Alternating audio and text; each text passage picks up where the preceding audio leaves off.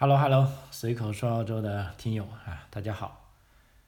嗯，老张在南澳洲阿德莱德向大家问好。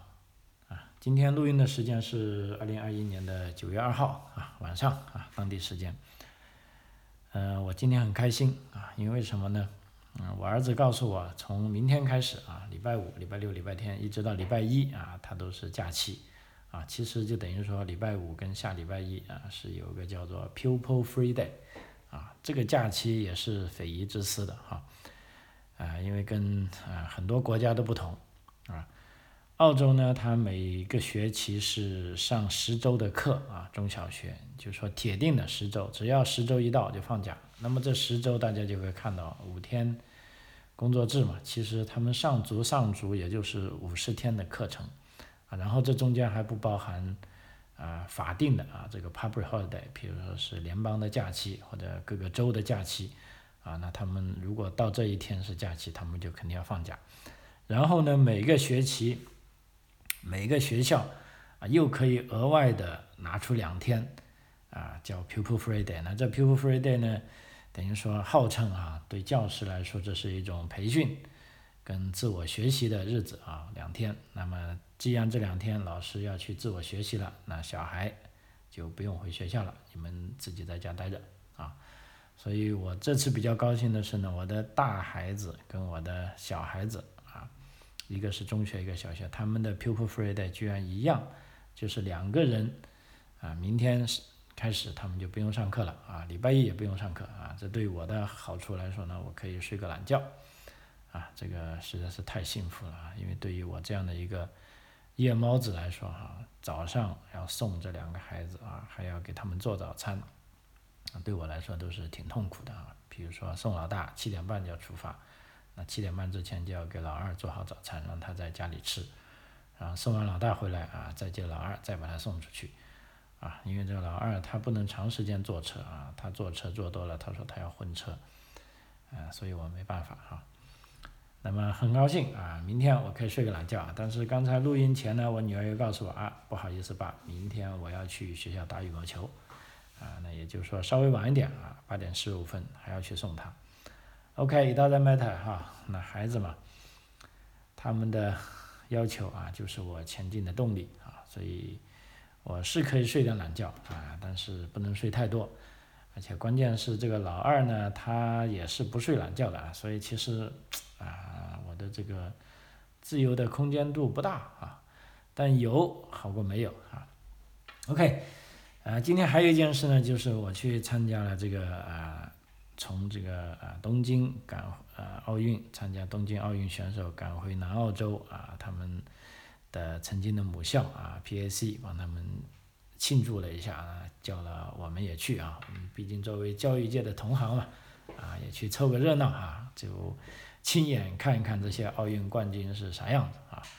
啊，老实说，其实那个样啊，就年轻人啊，他们这个叫 Alexander Hill 啊，早期呢是在 Lexington 那边上小学的，然后中学呢就来到阿德莱德上啊，他们那个镇是很小的，就在那个 Mary River 的中游啊，叫 Lexington 那个镇啊，那个镇呢这次是非常高兴，还以他的这个名字啊命名了一条街的名字。因为这个小镇，你猜多少人呢？啊，呃，最近一期是二零幺六年的人口普查，三千八百三十八人啊，所以这个年轻人啊非常兴奋啊。那么我们也去凑个热闹啊。那么话说他们回南澳的时候呢，还受到了额外的呃隔离啊。这个州长 Steven Marshall 呢也被受到批评啊，因为别的州嘛，你从东京奥运会回来隔离完毕就各回各家。啊，但是南澳洲的州呢，却要求他们啊，即便你从进入了国境，比如说你在新州你隔离了，然后你回到南澳，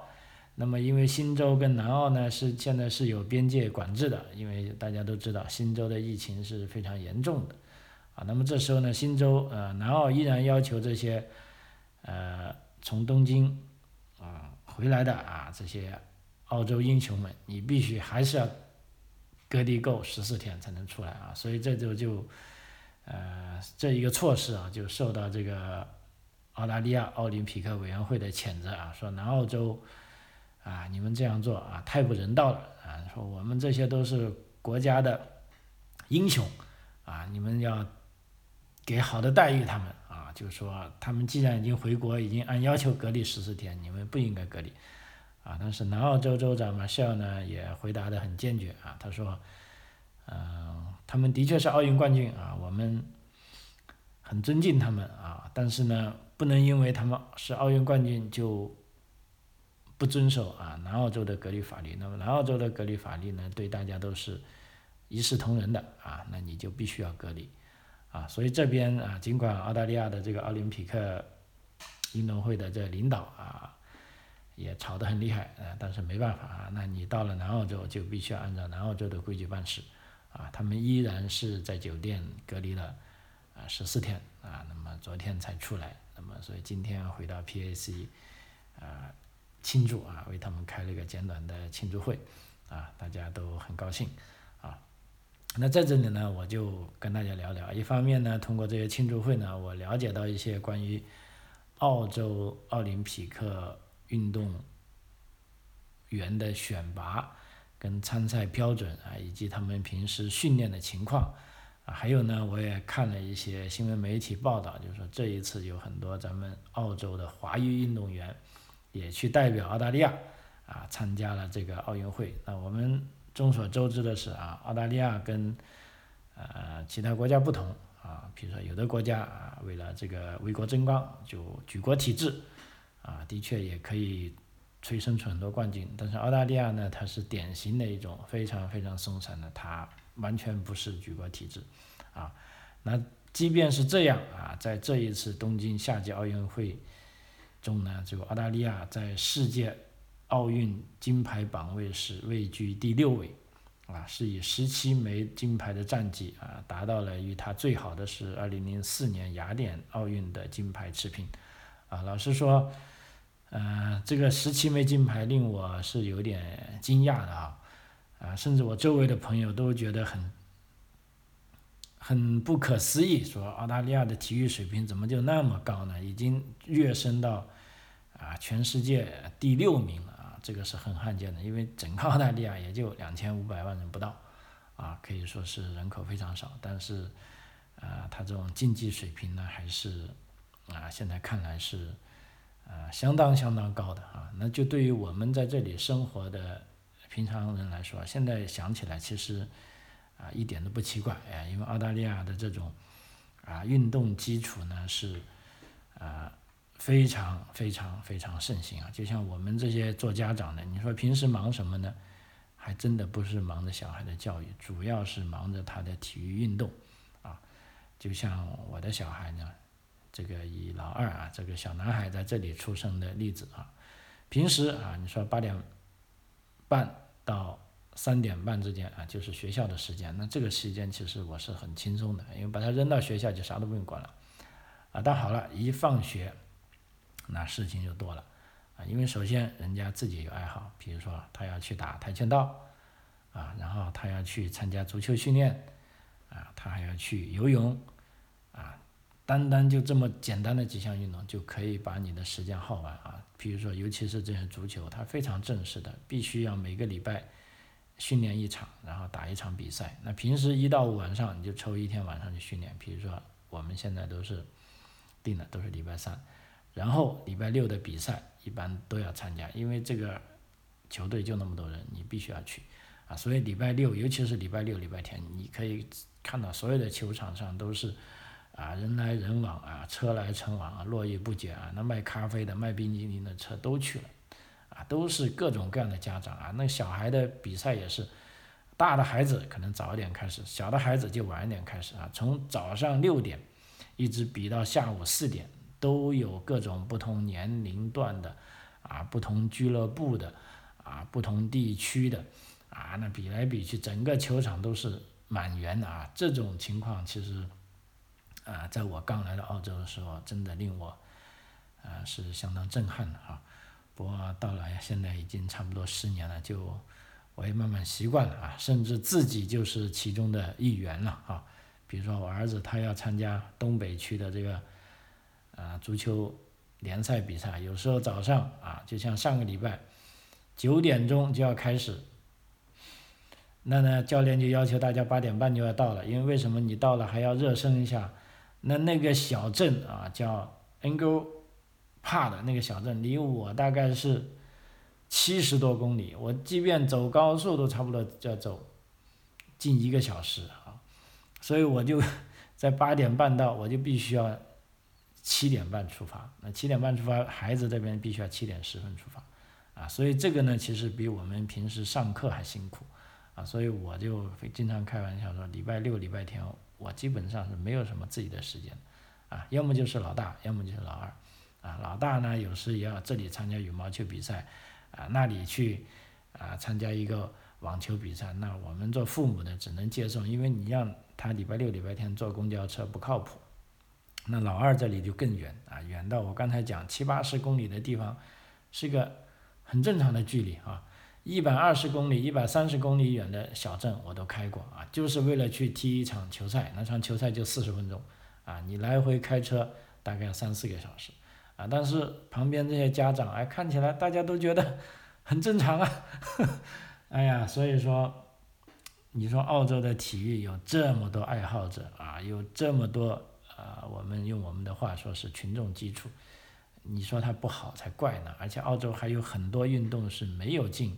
这个奥运会的啊，比如说这个 netball 女子的啊这个篮网球啊，还有呢这个男子的这个橄榄球啊 soccer，这些呢将在二零三二年就接下来的布里斯班奥运会，据说现在都要进奥林匹克运动会，那这样一进去呢，澳洲只能说他一定可以拿更多的金牌，像这 netball 啊这些，嗯。即便拿不了第一名，呃，也是拿第二名的啊，因为现在在英联邦国家这些 netball 的，呃，所有的赛事都是给澳洲，呃，或者英国是垄断的啊，有时新西兰可能拿到第二名啊，基本上澳大利亚，啊，在十次比赛中吧，九次都可以拿第一名，啊，所以在接下未来十年哈，如果十年后布里斯班运动会，啊，你可以想象啊，澳洲如果仅仅是以拿金牌来说啊，他一定能拿更多的金牌，啊，但是以我们常人来说啊，那些金牌老实说，呃，并不会很羡慕啊，因为这边我有个数据啊，今天就来了，啊，回到今天的话题，就奥运会关于澳洲奥林匹克运动会的一些数据，啊，我们知道啊，所有得了啊奖牌的啊，当然没有奖牌的也许会有奖励，那么作为政府呢会给你奖励。那么澳大利亚这些得金牌、银牌、铜牌的运动员，他们获得的奖励是多少呢？啊，你可以猜一下啊。我讲的这不算是民间的呀，只是讲政府给他们奖励嘛。啊，呃，那么在澳大利亚呢，我可以告诉你，金牌得主呢是两万澳元啊，银牌得主呢是一点五万澳元，铜牌得主呢是一万澳元啊。转化成人民币呢，差不多就铜牌是五万人民币，啊，金牌是十万人民币啊，十万人民币。能干什么呢？呃，我觉得能干的事情不多吧。好，那么其他国家我们再对比一下啊，找了一些数据看一下。我们讲美国啊，美国的金牌得主呢是可以这一年啊，就二零二一年啊，他们去参加东京奥运会啊，是奖励五万澳元的啊，那基本上是比澳大利亚是多了二点五倍。俄罗斯的金牌得主奖多少钱呢？啊，我们看一下，是八点二万澳元啊，是这个澳大利亚的四倍，那菲律宾就更离谱了啊！菲律宾这一次也有一个呃女的，是拿了这个女子的这个举重金牌的，这个也是一个非常励志的故事啊。呃，她去奥运会之前呢是被不被这个隔离在了马来西亚啊，但是人家在马来西亚依然是可以保持这个坚持练习啊。那么菲律宾奥运金牌奖励是八十八万澳元及一栋房子啊，这可不得了！你想。基本上是澳大利亚金牌得主的五十倍，啊，那么再讲一个啊，东南亚国家新加坡奥运金牌的奖金，奥运新班新加坡呢是大概是，啊也是非常厉害的，大概是一百万有五千澳元，啊，相当于这个啊五百万人民币。啊，呃新币大概就二百五十万吧，啊也是挺多的。那到了中国，我也查了一下是多少呢？就是说现在啊，就是说中央政府的奖金啊，大概是有，呃四万三千零五十六澳元，啊也是，呃，不算太多了哈，但是也是澳洲的至少是两倍了啊，所以啊，基本上澳大利亚的这个 奥运冠军啊，他们拿到的钱啊，至少这个奖励啊是最少的啊。那么澳大利亚的这个呃运动员的基本呢，它是划分三类的啊，跟这个举国。用举国之力培养运动员的体制啊不同啊，那么澳大利亚运动员呢主要分为是三类，一类是职业运动员啊，第二类是专业运动员啊，第三是业余运动员啊。所谓职业运动员呢，就是从事有些有联赛机制的啊这些俱乐部的选手啊，涉及的项目包含就是说这个商业价值比较高的啊，可观赏性比较高的啊，赞助商也乐于啊去资助的啊，比如说这个澳式足球。还有澳式篮网球，还有橄榄球、网球、足球、篮球啊，这些呢打起来比较好看，有商业价值，有票房啊，那么大家愿意去看。那么如果你参加是这一类比赛呢，那么这些运动员呢是有着丰厚的奖金和薪酬的。啊，因为几年前我认识一个是从还是从中国汕头来的一个小伙子，啊，他就在本地的一个叫 Port Adelaide 队打这种。澳式足球叫 footy，啊，因为当时是有一些文化交流嘛，他还来到我小孩的学校，来培养这些亚裔的孩子喜欢这个 footy 啊。当时跟他聊一下，他很感慨，他说我小时候就喜欢运动，但是我妈说，你就这样去打球，难道打球能吃饭吗？啊，因为 就想他好好学习嘛，啊，他说这个，但是他说你看现在我的确是靠打球吃饭，啊，因为他打的就是这种澳式足球。啊，澳式足球在澳大利亚有非常多的观众，也有非常大的赞助商。我当时就口多啊，问了一下啊，他说一般的呃运动员呢都有啊至少是六万澳元的年薪啊，当然就不算那个最厉害了，最厉害的因为一方面有年薪，还有额外的赞助商，那就不得了了啊。但是他就说，你看我很自豪，他说我现在可以告诉我妈，我就是靠打球来吃饭的啊。呃，所以那这一类啊，职业运动员，澳大利亚可以说也有非常多这样的运动员啊，在各个俱乐部之间打球，啊，领工资，而且这个水平也是相当高啊，这是一种啊。第二类呢是专业运动员啊，那这一类运动员呢虽然是没有职业联赛啊，但是他们的成绩比较好，所以他是可以获得由国家拨款或者机构的赞助。从而进行这个专业的训练，啊，那么与此同时呢，专业运动员呢是也是有工资和奖金的，啊，那这呢用以帮助他们专心的投入训练，啊，这一类专业运动员呢，我们可以想象，比如说是澳大利亚最典型的就是游泳，啊，因为本身这个游泳是澳大利亚一个强项，啊，可以说澳大利亚政府对游泳啊各级啊，无论是联邦政府啊还是州政府啊，甚至康首政府都愿意为游泳。啊，投入比较多的资金啊，所以如果你是一个游泳好手呢，啊，那么虽然你没有联赛，但是你依然可以保持你的这种专业水准。那这时候你的收入哪里来呢？啊，除了有一些一定的赞助商，当然也没有说没有啊，还有一些啊民间的捐款啊，还有呢就是你通过一些澳洲的政府这些体育部门啊给你的拨款啊，这里呢待会我下面会讲的，专门有这个机构。啊，为这些啊厉害的，但是这所谓这些厉害的，你一定要是在国际比赛或者在全国比赛中有成绩啊，拿过名次，你才能得。你不能说我厉害啊，你自己说自说自的就不行了。好，啊，这第二类就是专业运动员，啊，第三类呢就是业余运动员啊，业余运动员呢，啊，其实呢平常都是有自己的工作和职业的，啊，他们练体育呢是全凭自己的。啊，喜欢跟热爱啊，呃，业余运动员呢，老实说，在澳大利亚是需要投入大量的时间和金钱啊，以及奉献精神啊，啊，即便这样啊，还有人可能一辈子都无缘奥运啊，因为你毕竟是业余运动员嘛，万一你如果打不出成绩，或者你在这个资格赛中不能冒出头来，那你是没有机会参加啊这个奥运会的。那么这地呢，就我刚才讲的，就咱们这一次奥运代表队长有九名是华裔的啊运动员，那么其中有三名是从事这个啊跳水，然后两名羽毛球，还有乒乓球项目，啊，那么其实这些运动员呢，啊，在澳大利亚的运动员分类中呢，你可以认为他都是业余运动员，啊，那么其实为什么说他业余呢？因为这种运动老实说都是小众类的啊，比如说乒乓球、羽毛球，啊，它没有什么市场价值的，啊，也没有什么赞助商。啊，那你们自己要打呢，那就可以打，当然没人拒绝你打。但是你若想打好，甚至想去参加奥运会，啊，那你可能要付很多很多，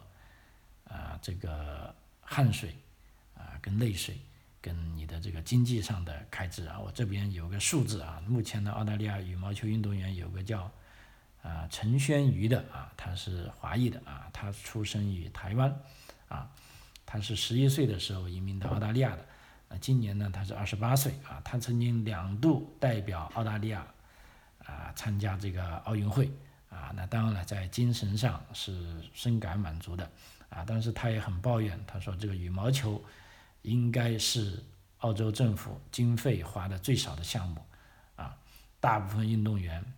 都是靠兴趣来支撑着的，那呢，他们平时是没有一些薪水的啊，只有一些上大学的奖学金。啊，按照他自己的说法呢，自从啊参加这个羽毛球训练跟比赛以来呢，他的花费啊大概可以付房子的首付啊跟一辆车啊，那么这个就是他的代价啊。那么他如果要继续想玩下去啊，那么这个费用呢还是要花下去啊。同样啊，代表澳大利亚出征奥运会这个乒乓球啊队的队员有个叫严欣啊，他也是华裔啊。他是九岁开始打乒乓球，啊，那么他二十一岁来的是澳大利亚进行留学，然后呢，严欣由于他也不是职业运动员啊，他平时是在这个房地产公司担任这个行政工作，啊，他今年是三十二岁，啊，那么他就认为澳大利亚的这个体育机制啊，会出现一些多届奥运会的常青树运动员，啊啊，譬如说啊，这一次大家有没有注意到有个女的？乒乓球运动员啊，叫洪建芳，啊，他基本上是他基本上是澳大利亚六届奥运元老啊，他是代表澳大利亚的这个乒乓球比赛参加了六届奥运会，啊，这个是非常了不起，他已经啊四十八岁了啊，所以说呢，这种运动机制呢也容易啊让你这些参加小众运动的啊可以脱颖而出啊，但是呢。啊，譬如说这个乒乓球项目相对小众，获得的经费是啊十分有有限的啊，所以对于年轻的运动员啊，从小培养也会有困难，因为本身这个群众基础比较差啊，因此竞争没有那么大。那么既然竞争小啊，你要想提高啊，也没有那么容易啊。那么现在呢，就像我儿子一样，他看了哎，觉得打乒乓球好啊，正好我们家也有个乒乓球桌啊，他打了几次。呃，感觉好比较好啊，于是这个人就牛逼哄哄说他要去参加布里斯班奥运会。那好吧，那我说好吧，你参加吧，你现在先每天给我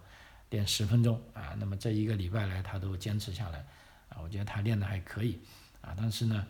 啊，具体他能不能参加奥运会呢？啊，那就另当别论了哈。先练起来，因为他自己要热爱。第二呢，还要看我能不能赚到足够的钱。啊，给他去请更厉害的教练啊，跟他去打比赛啊，让他去参加热身赛啊，因为像他这种啊，只有有了一定的成绩之后，你才能申请到国家的补助啊，甚至有一些很小的赞助商愿意赞助你啊，那么这是一个长期的路啊。当然了，布里斯班奥运会他那年啊，我帮他算过，正好十八岁啊，他去看是没有问题的。那我们家庭可陪着他去看。啊，那他去打就不知道行不行了。所以另一个啊，按照这个啊，另一个李世新啊，他是代表呃澳洲参加这个跳水的比赛的啊。他本身也是一个俱乐部的教练啊。按照他的说法，因为他在中国也是运动员，他说跟中国体制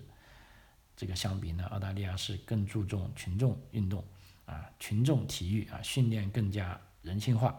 而且是以鼓励为主啊，比如说我们去鼓励孩子，即便你打得再烂，大家都要说 good try 啊，是一个好的尝试。如果进球了，那肯定就 good girl 了哈。总而言之都是 good 啊，不能说不好的啊，这就是对小孩最大的鼓励啊。按照这个李李世勋的说法呢，他对比啊中国跟澳大利亚这种两种的这个体育的选拔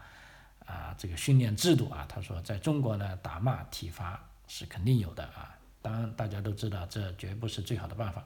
啊，但是呢还是有很多其他方法去替代这样的方法啊。你要知道所有的。运动项目啊，当你练上一两节课的时候，啊，你会觉得好玩。但是真正要你练几十年，啊，上万小时的时候，那么重复这些啊枯燥的动作啊，那你就必须要自己喜欢啊，否则你是没有办法煎熬过这个时间的啊。这个他讲的是实话啊。那么再下来讲一讲，如果你想要在澳大利亚参加奥运会，啊，需要有什么资格呢？啊呃，因为下一届奥运会，比如说我们以下届奥运会来说啊，应该是在法国巴黎吧，啊，二零二四年，啊，那么什么样的运动员有资格代表澳大利亚参加巴黎比赛呢？啊，你也许会看到在澳大利亚代表队这个他们的注册资料啊，里面有水管工、注册护士、教师、公司职员，啊，还有一些还没有毕业的大学生啊，这个林林总总啊，所以说在澳大利亚呢，多数运动员除了训练比赛，还有一份从事工作。啊，需要维持生计的啊，比如说我这边有一个资料，就澳大利亚代表团中有一个是参加男子飞碟设计项目的比赛选手，叫保罗亚当斯，啊，他就是一名专业护士，啊，在不参加训练比赛的时候，他是在布里斯班某个医院做手术室的护士，啊，这位亚当斯呢，他也有点天赋，他是十岁开始啊学习设计，那么在二零一六年当时就参加了这个巴西的里约奥运会。啊，那么在二零幺六年的时候，他就是一名注册护士了，但是他还是在所在的啊这个护士的这个啊科室的支持下啊坚持训练啊，虽然没有能在里约奥会奥运会上拿到理想的奖牌，但是亚当斯在之后连续两次国际大赛中获得了一枚银牌两位铜牌啊，所以他就可以入选澳大利亚射击队啊参加这个东京奥运啊。那么澳大利亚还有一个乒乓球选手叫 David。鲍威啊，他是维州的这个 Highbury 的一个中学数学教师，啊，呃，还有一个风靡在澳大利亚社交媒体的女子200米短跑运动员，这个 Riley Day 啊，我在之前节目讲过，啊，她就是一位在校的没毕业的大学生，她每个礼拜六还要去 Woolworths 打工的啊，那么这一次他去东京参加奥运会啊，Woolworths 还照样付工资给他。啊，所以他觉得很高兴啊，他对记者说，回来他还要继续上班啊，所以在这就有个问题了，那么谁或者有什么样的资格可以成为奥运选手啊？啊，我查了一下，根据澳大利亚奥林匹克委员会公布的信息啊，入选澳大利亚奥运代表团呢，必须满足若干要求，比如说，第一，运动员必须应该是澳大利亚公民啊，绿卡还不行啊，但是澳大利亚也。承认双重国籍，如果有双重国籍的运动员，啊，比如说你是英国来的，你有英国国籍又有澳大利亚国籍，那这时候呢，你如果以一个国际身份参加奥运或其他国际赛事的时候呢，在没有特殊情况下，你就不能再代表另一个国家参赛，啊，所以你如果英国的，呃，移民来到澳洲，要么你就。在报名的时候声明你是代表澳洲队参加，你看你不能说这是代表英国队参加，然后过两年又代表澳洲队参加，那这个时候呢，你必须要把它区分开始，要区分清楚啊。那么这是第一个啊，这个公民的身份。第二呢，如果你要进入奥运代表团呢，不仅要满足你所属的这个体育协会的提名标准啊，比如说你是啊田径协会的啊。你是足球协会的啊，他是篮球协会的，你要满足这些协会的提名标准，而且不能违反澳大利亚奥委会制定的这些反兴奋剂的条例，以及不涉嫌啊家暴、毒品、啊性犯罪、虐待儿童、啊体育赌博等这一系列的刑事犯罪啊，就是说你不能有这些不良的品行。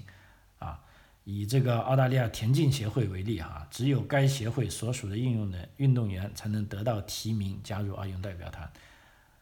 而且澳澳大利亚田径锦标赛冠军也是有资格自动获得提名，并有资格进直接入选奥运代表团，啊，所以对大部分人来说呢，所谓提名只是第一关，啊，那么参参加完提名呢，并不代表着运动员就能入选奥运代表团，这时候呢，运动员还需要参加一些资格赛进行下一阶的角逐啊。总体来说啊，在澳大利亚，如果要成为奥运代表团成员啊，除了要有天赋和兴趣之外，还要必须获得某个体育俱乐部的资格啊。因为你在某个体育俱乐部的资格，就证明你是这方面的啊专业人员啊。那么你首先要是专业人员，第二呢要取得比较好的成绩啊。只不过这里呢，比如说我几个我熟悉的羽毛球案例，因为这一次呢，我们女儿的学校也去了一名奥运选手，他就打羽毛球的。啊，其实还是比较简单的啊，他不像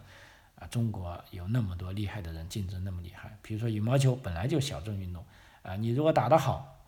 你平时就可以打到州队去。那打到州队啊，四年一届羽毛球比赛来了，你可以参加澳大利亚这个羽毛球协会举办的啊国内赛事啊。那你只要拿到了国内赛事的啊，比如说一二三四五六名啊，这个时候你就可以代表奥运会，代表澳大利亚国家队啊去参赛的。这个是非常简单的啊，所以对于华人家长来说，如果孩子是出于兴趣而加入某个体育运动、体育俱乐部的话，就需要考虑财力和精力上的准备啊，可以说这个准备必须是啊长期的、更充分的啊。我这边有一个数据啊，比如说以墨尔本的这个澳式橄榄球俱乐部的训练为例，孩子每年需支付数百澳元的费用，并自费参加各种比赛啊。直到一些，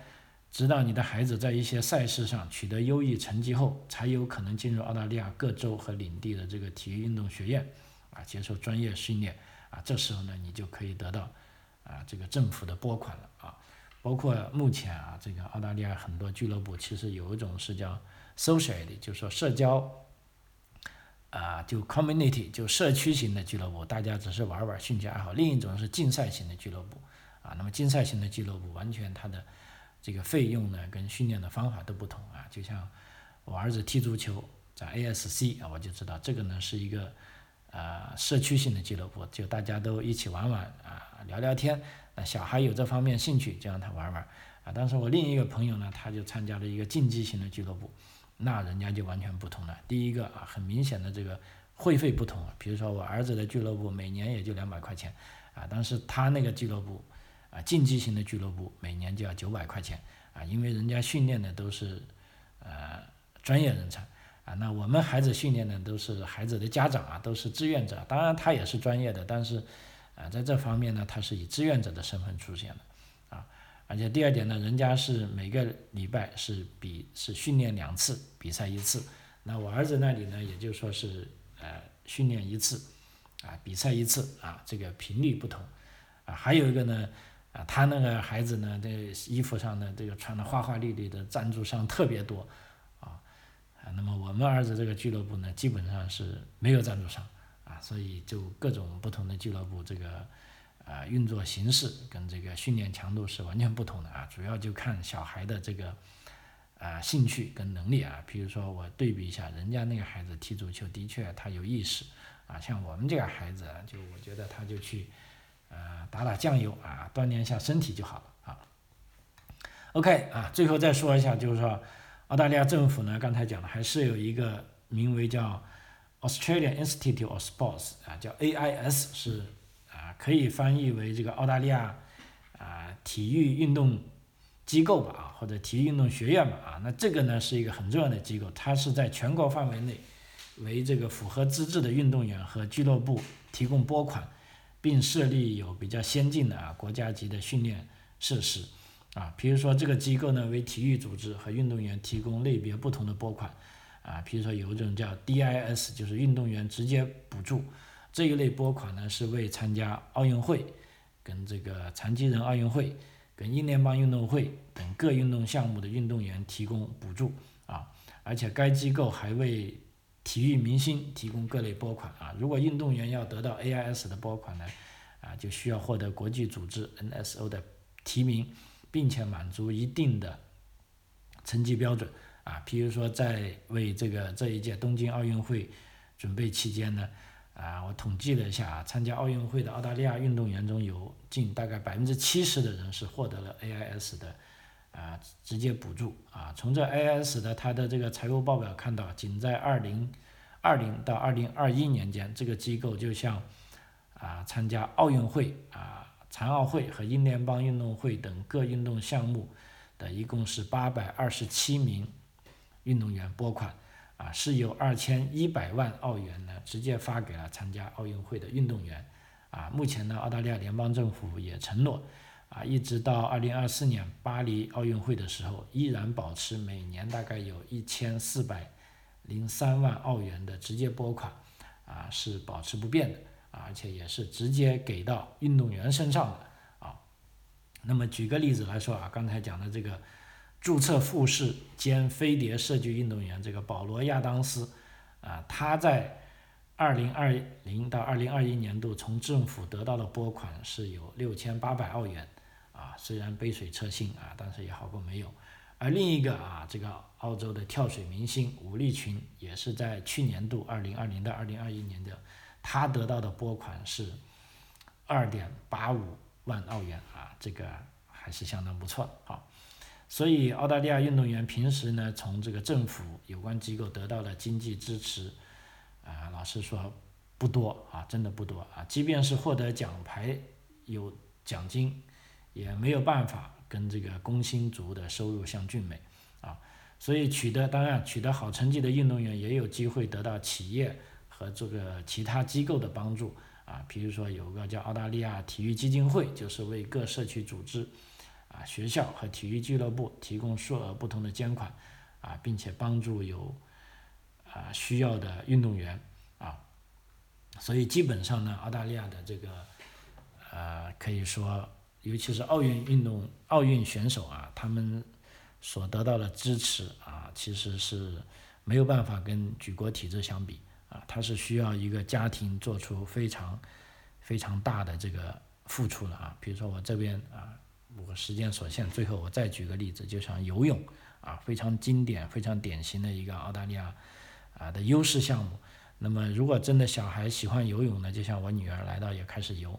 啊，游游到高中之后，有很多小孩就游不下去了。但这个时候呢，如果真正喜欢游的，他必须还要游。这时候呢，他在俱乐部呢已经是呃比较高级别的。这时候呢，就不仅仅晚上游了，他早上就开始游啊。澳大利亚所有的这个。体育运动项目中，我觉得游泳俱乐部是开门最早的，因为有一段时间，啊，我打工的时候，我需要上早班，我是六点多就要到啊工厂的，那我每天就差不多是四点半出发，啊，大概五点钟的时候我会路过一个体育俱乐部啊，后来才知道那个就是游游泳俱乐部。五点钟的时候，你可以想想，停车场已经停了一半的车了，而且里面人声鼎沸。啊，很难想象。你看，五点钟开始游泳啊，后来我女儿也游到那个级别，我才知道啊，让她那么级别的每天，比如说每个礼拜必须要游泳四次啊，因为你游泳四次呢，你如果想每个礼拜都是放了学再去游呢，啊，你是不够时间的啊，所以这时候呢，很多小孩就早上起来游啊，比如说当时我认识一个朋友啊，他们两个孩子就非常喜欢游泳啊，也是每天据说四点半就起床。然后随便吃点东西，然后去游，大概游一个小时回来，然后游回来呢还可以睡一下觉，然后再吃完早餐再去上学，啊，游了差不多一年呢，最终啊他放弃了。后来我问他爸爸说，他说没办法，这个是我们大人坚持不了，每天那么早起，啊，那么为了这个小孩的兴趣爱好，后来还是放弃了，啊，所以你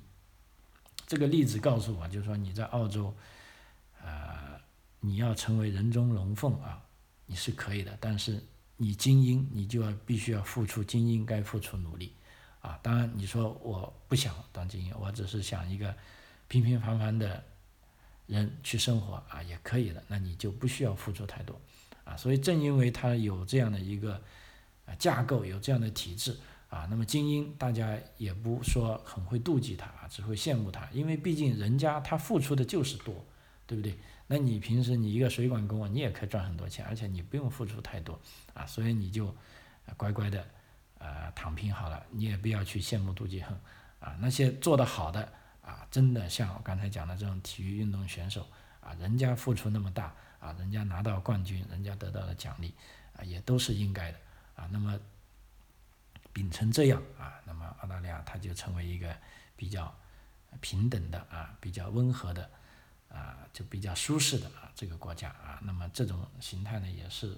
我觉得至少我是比较喜欢的啊，所以我也啊在我的节目里啊不断的。啊，表露出我这种价值观啊。好啊，随口说澳洲啊，这一期节目啊，啰嗦的稍微比较长点啊。如果你听到这里，老张还是非常感谢你啊。张口澳洲，我们下期再见，谢谢。